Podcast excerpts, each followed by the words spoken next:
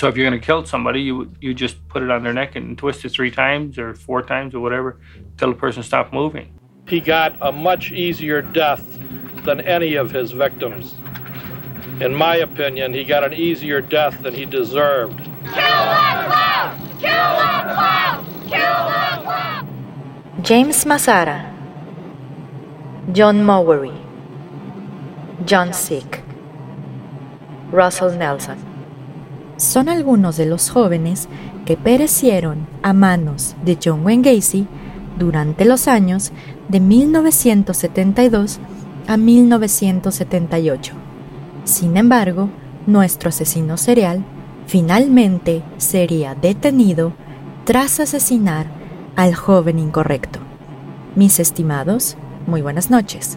Les habla Señor Oscuro y hoy hablaremos de la última parte de John Wayne Gacy, también conocido como el payaso asesino.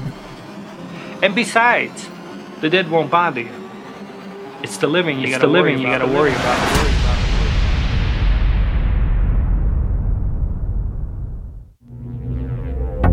Bienvenidos a Señor Oscuro, un podcast en el que cada viernes su servidora Jessica Ballarino los adentraré en los casos más perturbadores y extraños que se han documentado, ya sea que se trate de temas paranormales o bien de lo más retorcido de la mente humana, nos aseguraremos de que todos y cada uno de estos casos queden grabados en sus sueños y pesadillas.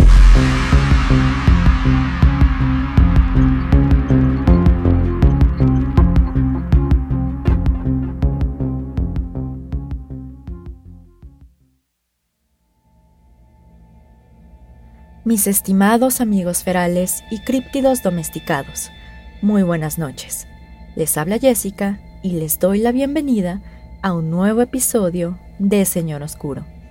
Antes de empezar con el episodio de hoy, tengo que dar un aviso legal, ya que el contenido del mismo puede ser sensible para algunas personas, por lo que se recomienda discreción.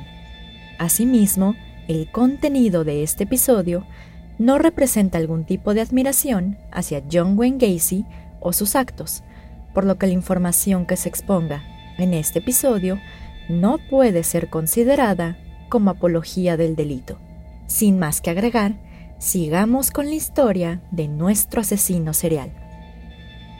El 30 de diciembre de 1977, Gacy secuestró a un joven de 19 años de nombre Robert Donnelly al amenazarlo a punta de pistola mientras se encontraba en una parada de autobús.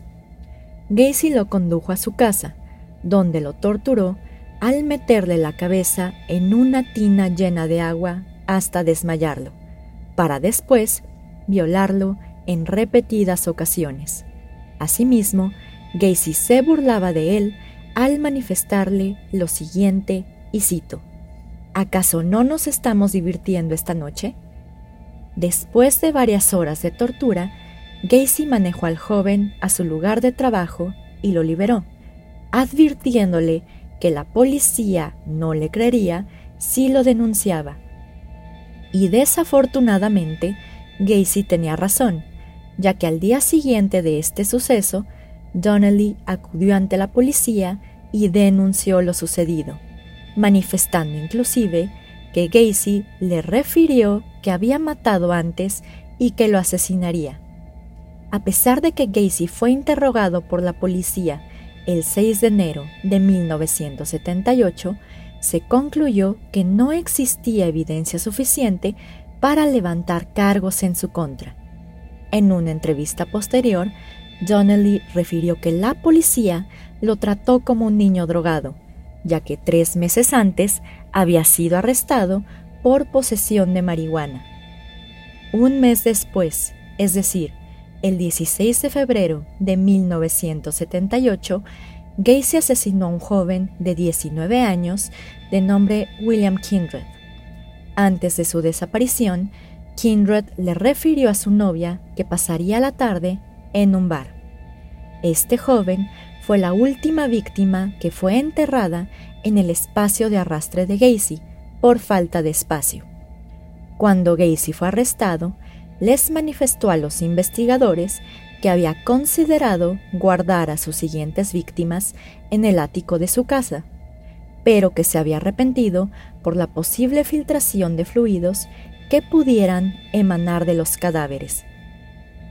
En la noche del 21 de marzo de 1978, Gacy atacó nuevamente, siendo en esta ocasión a un hombre de 26 años llamado Jeffrey Rignall, quien en ese momento se encontraba caminando hacia un bar. De acuerdo con los registros de la corte, Gacy le propuso a Rignall llevarlo en su automóvil hasta el bar, a lo que Rignall aceptó. Acto seguido, Gacy colocó un pedazo de tela impregnado con cloroformo en la cara de su víctima, causando que se desmayara. Al llegar a su hogar, Gacy le ofreció una bebida a Rignall para posteriormente dejarlo inconsciente con más cloroformo. Cuando Rignall despertó, se encontró desnudo, mientras que sus brazos y cabeza pasaban a través de unos agujeros que habían sido taladrados en una tabla de madera, la cual se encontraba suspendida desde el techo con cadenas. Acto seguido, Gacy lo violó en repetidas ocasiones, mientras le repetía que él tenía el control. De repente, Rignall se desmayó y despertó al lado de una estatua en un parque cerca de su casa en Chicago, vistiendo solo sus pantalones. Rignall se levantó y logró dirigirse al apartamento de su novia, para después ser llevado al hospital. En una entrevista posterior, Rignall manifestó que la exposición prolongada al cloroformo por parte de Gacy le causó daños irreparables al hígado.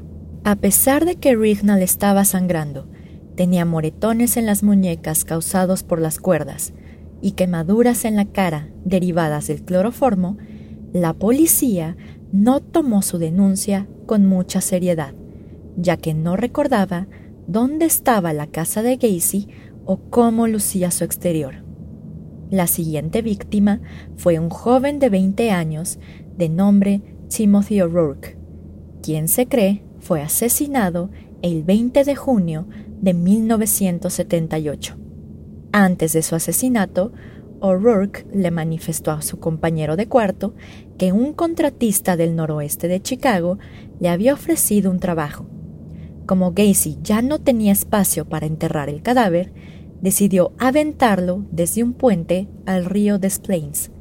De acuerdo con nuestro asesino serial, en total aventó cinco cuerpos al río, de los cuales solamente fueron recuperados cuatro. En el mes de noviembre, Gacy se cobró la vida de dos víctimas más, siendo un joven de 19 años de nombre Frank Langdingin, cuyo cuerpo desnudo fue encontrado en el río de Plains el 12 de noviembre de 1978. Doce días después de este hallazgo, Gacy asesinó a James Massara, de 20 años. Para ese entonces, la policía le había demostrado a Gacy que era prácticamente intocable, ya que no importaba la cantidad de denuncias y rumores existentes en su contra, aún no había sido arrestado por todos sus asesinatos. Parecía que, en ese entonces, un joven de Chicago podía desaparecer sin dejar rastro, y la policía no hacía absolutamente nada para resolver estos casos.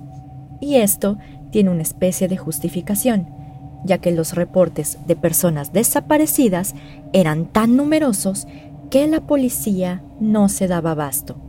Por ejemplo, se tiene registro que tan solo en 1977, 19.455 personas fueron reportadas como desaparecidas ante la policía, y de ese número, al menos 6.700 eran menores de 17 años.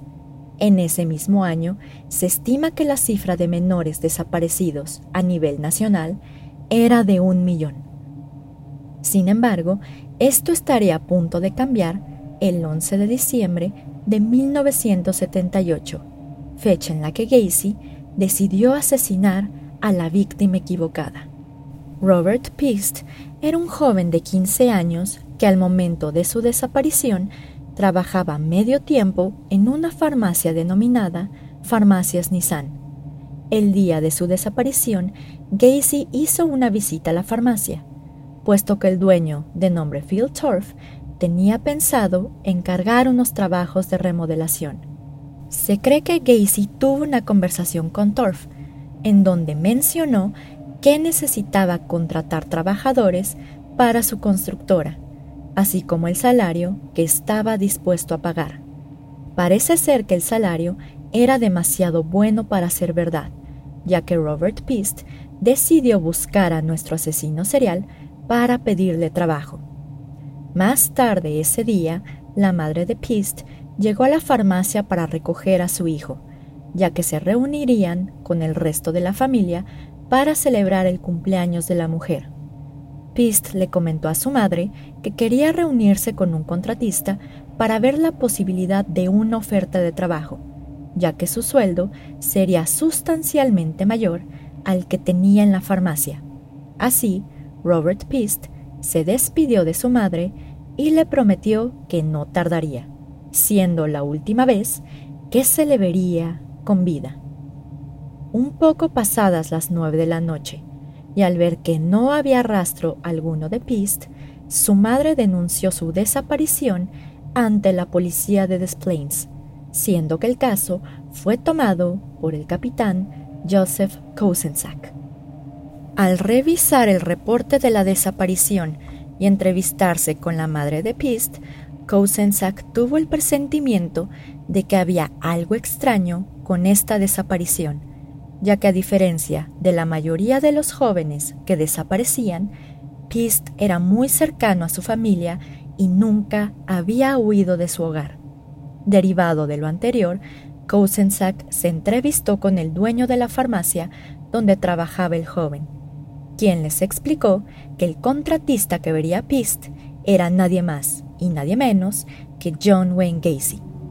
Derivado de lo anterior, Kosenczak decidió realizar una revisión de rutina a los antecedentes penales de Gacy, encontrando que había sido acusado en diversas ocasiones por agresión sexual agravada y condenado por el delito de sodomía en Iowa 10 años antes. Por esta razón, Kosenczak, junto con dos policías más, acudieron a la casa de Gacy a efecto de entrevistarlo por la desaparición de Robert Pist. Sin embargo, cuando los policías llegaron a su hogar, Gacy estaba a punto de salir, ya que supuestamente un tío acababa de fallecer. En ese momento, los agentes le pidieron a Gacy acudir más tarde a la estación de policía a efecto de dar una declaración formal respecto de la desaparición del joven, y Gacy, sorprendentemente, aceptó. Cuando se le preguntó la razón por la que no podía acudir a la estación en ese momento, Gacy respondió lo siguiente, y cito, Ustedes son muy groseros, ¿que no tienen respeto por los muertos? En una entrevista posterior, el detective Kosenczak manifestaría que justo cuando se retiraron del inmueble, Gacy corrió hacia su automóvil y se alejó a gran velocidad.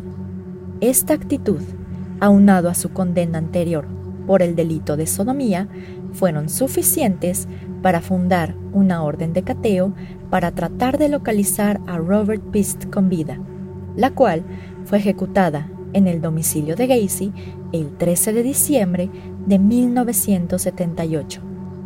Como ustedes se pueden imaginar, la búsqueda de Robert Pist por parte de la policía fue en vano, ya que para ese momento su cadáver ya había sido arrojado al río Des Plaines.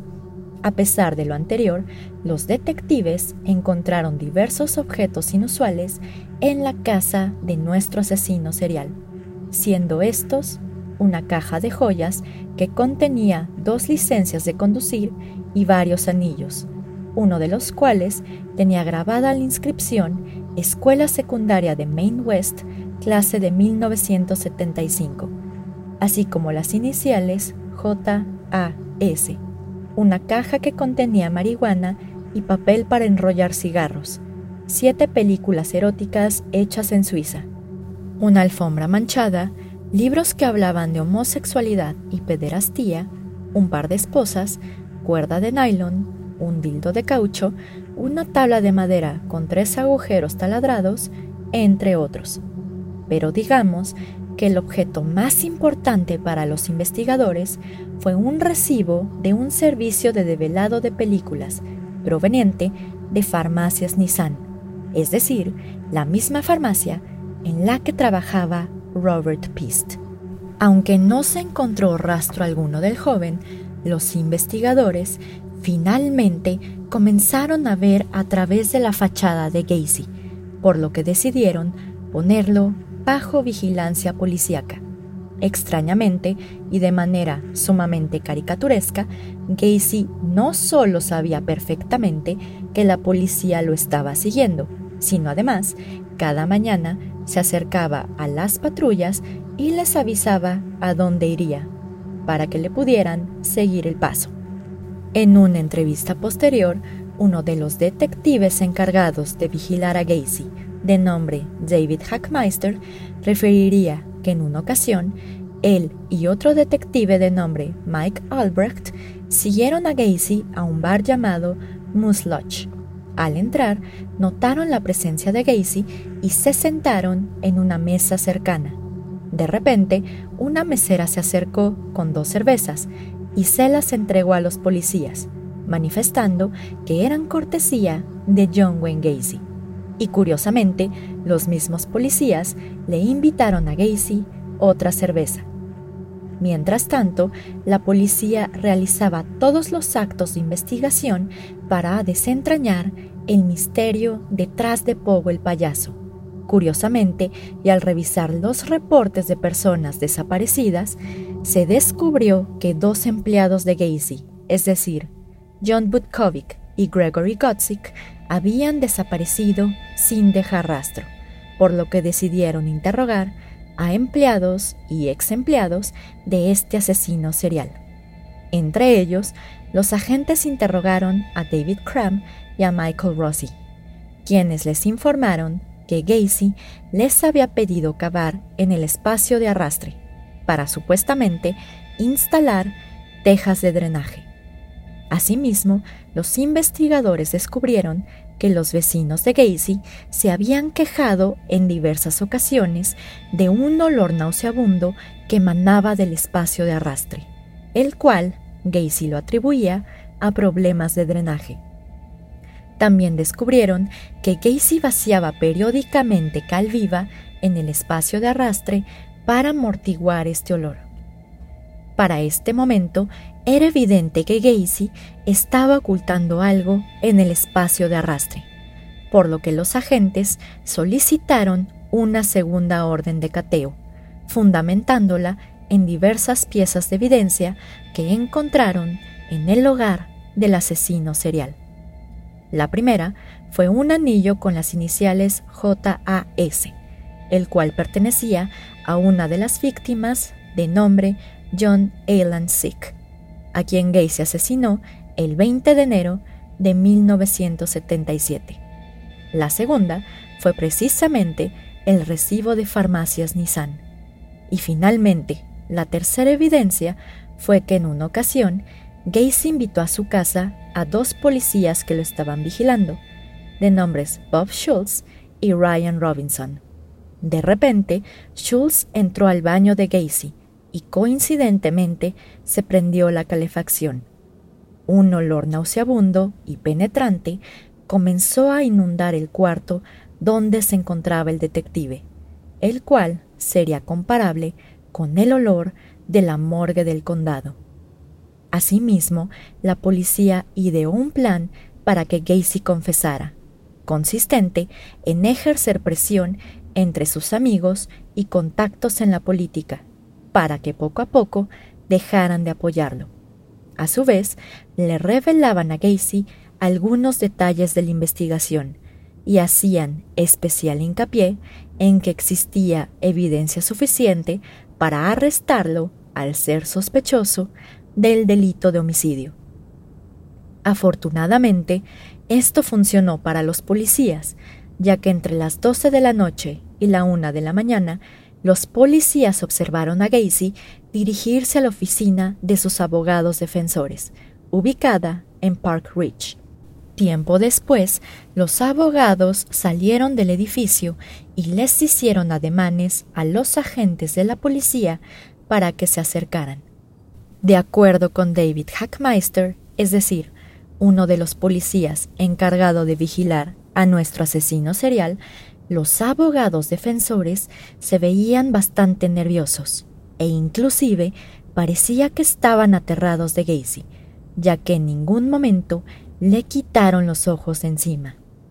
Acto seguido, Gacy se dirigió a una estación de gas Shell, donde le aventó unas bolsas de marihuana a los empleados y salió rápidamente del lugar. Gracias a esta acción, los policías tenían una razón suficiente para detenerlo y llevarlo a la estación de policía. Días después de su arresto, específicamente a la medianoche del 21 de diciembre de 1978, el segundo cateo fue ejecutado, el cual fue supervisado por el detective de nombre Rafael Tovar.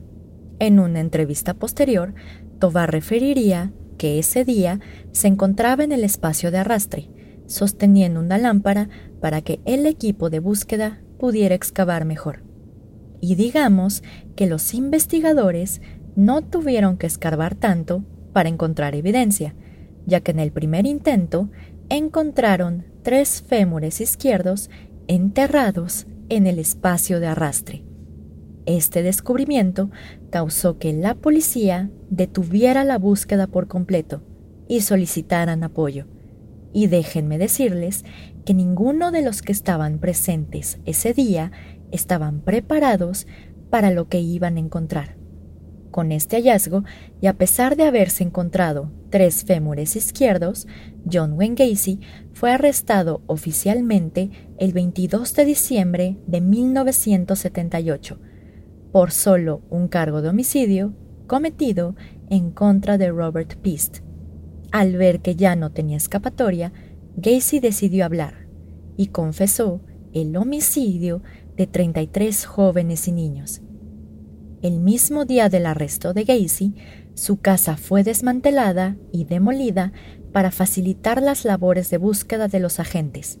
Asimismo, Gacy dibujó un diagrama del espacio de arrastre debajo de su casa y señaló con exactitud dónde se encontraban los cadáveres de sus víctimas.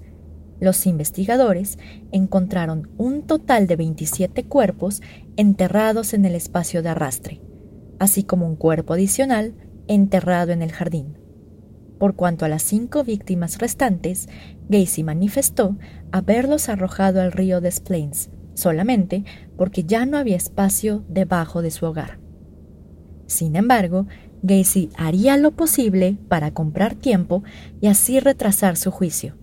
Para ello, Gacy manifestó que sufría de trastorno de identidad disociativo e inclusive señaló que tenía cuatro personalidades, el contratista trabajador, el payaso, el político activo y el policía llamado Jack Handy, quien odiaba la homosexualidad y consideraba a los trabajadores sexuales como, y cito, escoria débil, estúpida y degradada. De acuerdo con Gacy, su personalidad conocida como Jack Handy o Jack Malo era quien supuestamente había cometido los homicidios. El 6 de febrero de 1980, John Wayne Gacy compareció ante el juez de nombre Luis Caripo por 33 cargos de homicidio su defensa presentó una coartada por insanidad, es decir, que el trastorno de identidad disociativo no permitía a Gacy diferenciar entre el bien y el mal, o que incluso no podía comprender los alcances de sus crímenes. Sin embargo, las pruebas hablaban por sí mismas. Desde las declaraciones de Crum y Rossi respecto de cómo Gacy les había pedido cavar en el espacio de arrastre, la presencia de cal viva para destruir el tejido de los cadáveres y sus acciones para evadir la justicia, era más que evidente que Gacy no solo estaba apto mentalmente para comparecer a juicio, sino que él no solo había asesinado a todos y a cada uno de los jóvenes, sino además le gustaba asesinarlos. La fiscalía llamó a más de 100 testigos a juicio, siendo entre ellos David Crum y Michael Rossi, es decir, los trabajadores que ayudaron a cavar en el espacio de arrastre, Robert Donnelly y Donald Voorhees, es decir, los jóvenes que Gacy abusó sexualmente y que dejó con vida, y Robert Stein, un reconocido médico forense que manifestó que los cuerpos encontrados en la casa de Gacy se caracterizaban por, y cito, ser restos notablemente descompuestos, putrefactos y esqueléticos. Asimismo, este médico forense señaló que 13 de las víctimas habían fallecido a causa de asfixia, seis por estrangulamiento por ligadura, uno por múltiples puñaladas en el pecho y diez de ellos por causas sin determinar. Por otro lado, la defensa de Gacy consistió en demostrarle al jurado que nuestro asesino serial no tenía la capacidad de comprender la diferencia entre el bien y el mal, y que por esta razón era inimputable. Al exponer los alegatos de clausura, el fiscal encargado, de nombre William Kunkel, se acercó a un tablero donde se encontraban las fotos de las víctimas de Gacy. Las arrancó una a una y manifestó lo siguiente, y cito, Si quieren mostrarle misericordia a este asesino serial, muéstrenle la misma misericordia que mostró cuando quitó estas 22 vidas de la faz de la tierra y las puso aquí para después tirar estas fotografías en una maqueta que simulaba la entrada del espacio de arrastre de Gacy. Por otro lado, y mientras el juicio transcurría, la policía logró identificar a 22 de las 33 víctimas de este asesino serial, mientras que a lo largo de los años se han logrado identificar a seis víctimas más. Hasta la fecha de este episodio, aún hay cinco jóvenes que murieron a manos de Gacy y que aún no han podido ser identificados. Finalmente, el 13 de marzo de 1980, y después de deliberar por menos de dos horas, el jurado encontró a John Wayne Gacy culpable por 33 cargos de homicidio, sentenciándolo a la pena de muerte. Después de diversas apelaciones y recursos, la ejecución de John Wayne Gacy fue programada para el 10 de mayo de 1994. Para su última cena, Gacy pidió 12 camarones fritos, una cubeta con la receta original de pollo KFC, papas a la francesa y una libra de fresas. Su hermana menor, de nombre Karen Gacy, describió que el día antes de su ejecución, John Wayne Gacy se veía calmado y en paz consigo mismo, pero en ningún momento mostró algún tipo de remordimiento por los homicidios ocasionados. Antes de que la ejecución empezara, los químicos de la inyección letal se solidificaron de manera inesperada, por lo que no pudieron pasar al brazo de Gacy. Sin embargo, esta cuestión solamente detuvo la ejecución por 10 minutos, en lo que tardaron en reemplazar el tubo bloqueado por uno nuevo. Respecto de esta cuestión, el fiscal William Kunkel manifestó lo siguiente, y cito, Aún así tuvo una muerte mucho más fácil que cualquiera de sus víctimas. Finalmente, John Wayne Gacy fue declarado muerto oficialmente a las 12.58 de la mañana. Sus últimas palabras fueron, y cito, Bésame el trasero. Después de su ejecución, el cerebro de Gacy fue removido, siendo que actualmente se encuentra en posesión de la doctora Helen Morrison, quien interrogó a Gacy en diversas ocasiones con la intención de aislar los rasgos de personalidad comunes de los sociópatas violentos. Sin embargo, y después de examinar el cerebro de Gacy, se reveló que no tenía alguna normalidad. Pero en fin, mis estimados, aquí concluye la historia de John Wayne Gacy, que después de 40 años de que sucedió, aún sigue resonando en la actualidad. Y si les interesa indagar un poco más con la historia de John Wayne Gacy, les recomiendo bastante el libro intitulado Sueños Enterrados, dentro de la mente de un asesino serial, escrito por el autor Tim Cahill. Y de hecho creo que este libro lo pueden encontrar gratis en internet. Y también les recomiendo mucho una miniserie de televisión producida por Peacock llamada John Wayne Gacy Devil in Disguise, ya que estas fueron mis fuentes principales para sacar este episodio. Pero en fin, mis estimados, y una vez que ya conocen un poco más de la historia de John Wayne Gacy, les hago esta pregunta.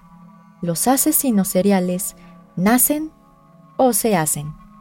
Así que con esto me despido, deseándoles que tengan una muy bonita semana y nos vemos el próximo viernes eso espero, en otro episodio de Señor Oscuro. Señor Oscuro se despide por el momento. Muy buenas noches.